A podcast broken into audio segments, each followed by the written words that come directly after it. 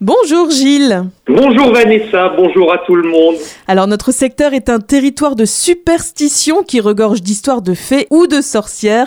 Une des raisons certainement pour laquelle la nuit des sorcières ou Exenart est très présente. Oui, alors cette tradition qui se déroule dans la nuit du 30 avril au 1er mai, bon, est source de farces. Alors je dis bien que ça doit être des farces et non des bêtises, c'est pas pareil. Et elle coïncide aussi avec l'installation du printemps. Quelle est la symbolique de la nuit de la Exenart Alors c'est vraiment une nuit particulière où les sorcières se rassemblent pour faire partir l'hiver. Dans les faits, les sorcières symbolisent le désordre nécessaire pour que la belle saison se manifeste enfin. On est approximativement à l'équinoxe de printemps où la durée du jour est égale à celle de la nuit. Alors chez nos voisins allemands, elle est connue sous la nuit de Walpurgis, nommée en l'honneur de Sainte Malburg. Célébrée dans toute l'Europe depuis des temps reculés, malgré les interdictions de l'Église, elle a été identifiée au sabbat des sorcières. Mais elle est surtout le symbole de la fin de l'hiver, parfois associée à la plantation de l'arbre de mai ou à l'embrasement de grands feux. Et c'est une tradition euh, païenne ancestrale? Oui,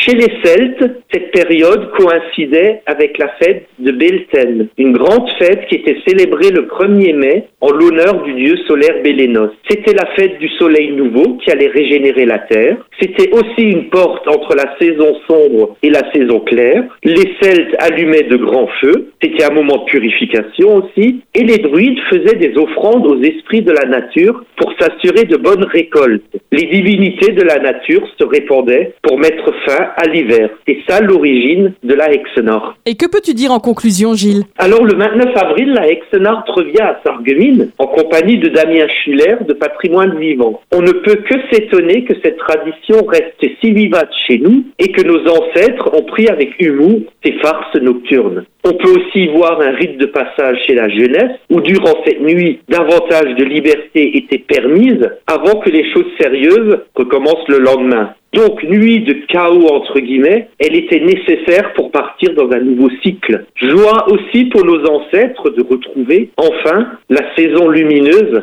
après l'hiver long. Donc la Hexenort est bien plus qu'une curiosité touristique, c'est une tradition qui fait partie d'une histoire très lointaine. Et à nous de préserver ce patrimoine. Merci beaucoup Gilles de nous avoir éclairé sur la Exenart et puis euh, je te dis à la semaine prochaine. Avec plaisir.